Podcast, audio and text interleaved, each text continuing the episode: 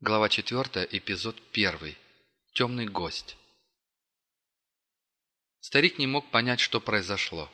Только что он находился в своей просторной светлой гостиной. В углу тихо играло радио, настроенное на ретро-волну. И вдруг все переменилось. Внезапно в квартире стало холодно, свет ламп мигнул раз, другой и погас. Тишина.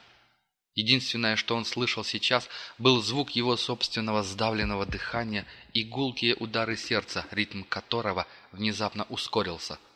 Мгновение он был растерян, не понимая, что произошло, но внезапно из глубины памяти вдруг пришло осознание того, что происходит, а вместе с ним леденящий душу ужас. «Нет!» – прошептал он так тихо, что сам едва ли услышал свой сиплый сдавленный голос. «Не может быть! Ты...» «Тебя нет! Нет!» Теперь он уже почти кричал, и, что странно, теперь ему казалось, будто бы он говорит с закрытыми ушами. Ответа не последовало, но старик знал, что в окружающей его темноте он не один. Нечто присутствовало здесь, рядом. Он ощущал это присутствие всем телом. Лицо покрывал холодный пот. Внезапно голова его закружилась, и он упал на пол. Сердце билось все сильнее, и старик чувствовал, что оно может не выдержать.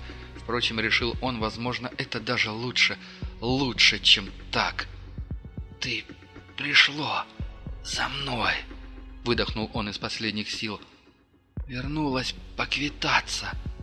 Из темноты послышался жуткий стрекот, словно там спряталась огромная саранча. Старик не знал, что он означает, но знал, что ничего хорошего – Собравшись с остатками сил, он приподнялся на руках и, скорчив на лице наглую ухмылку, выдавил, глядя во тьму. «Я не боюсь тебя, мразь!» Стрекотание стало громче и агрессивнее. «Не боюсь!» — повторил старик. «Слышишь, тварь? Что бы ты ни было, не боюсь!» Стрекот стал еще громче. Казалось, что существо во тьме пребывает в бешенстве — Старик ждал, когда терпение его переполнится и наступит неизбежный финал. Мысленно он прощался с жизнью и с теми людьми, которые были ему дороги, но внезапно стрекот стих. В голове словно стало пусто. А перед глазами, как на экране кино, вдруг возник образ окровавленного тела молодой девушки. И к своему ужасу он узнал в ней... «Нет!» — крик вырвался из его горла. «Нет! Только не ее!» Торжествующий стрекот зазвучал вновь. «Пожалуйста, тебе ведь нужен я, не она! Убей меня! Чего ты ждешь?» Тьма молчала.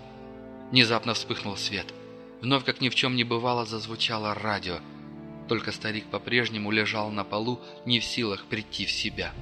Наконец он неуверенно поднялся на ноги и, покачиваясь, побрел к телефону. Пот по-прежнему покрывал его лицо, руки тряслись, и он никак не мог набрать нужный номер – он часто дышал, казалось, что он задыхается. Наконец, на другом конце провода ответили. «Да, Владимир Семенович». «Витя», — проговорил старик, слова давались ему с трудом. «Витя, слушай внимательно». «Владимир Семенович, что-то случилось? Ты должен сделать, что я тебя попрошу», — произнес старик. Но внезапно сердце его словно ткнули иглой. Он издал сдавленный вздох. «Полина!» — выдавил старик из последних сил — «Владимир Сергеевич, что с вами? Вам плохо?» Голос в трубке звучал встревоженно. «Увези ее из города. Сейчас.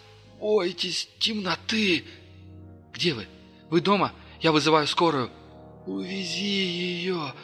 Ей грозит смерть», — произнес старик и потерял сознание.